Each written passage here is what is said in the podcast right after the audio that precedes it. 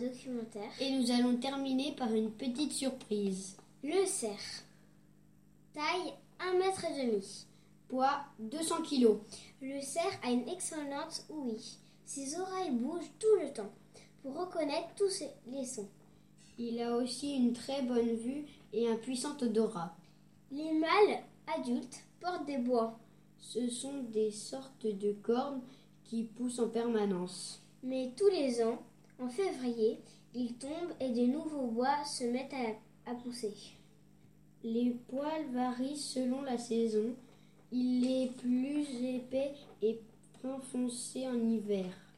Quand le printemps arrive, il raccourcit et il devient brun rouge. Brun rouge. Blague Blague. Oh, regarde un charc-en-ciel. Mais non, c'est un satellite. Oh, quelle catastrophe. Mon chapeau s'est chavolé. J'adore le cha- la chatilly. Et toi, J'adore le chocolat.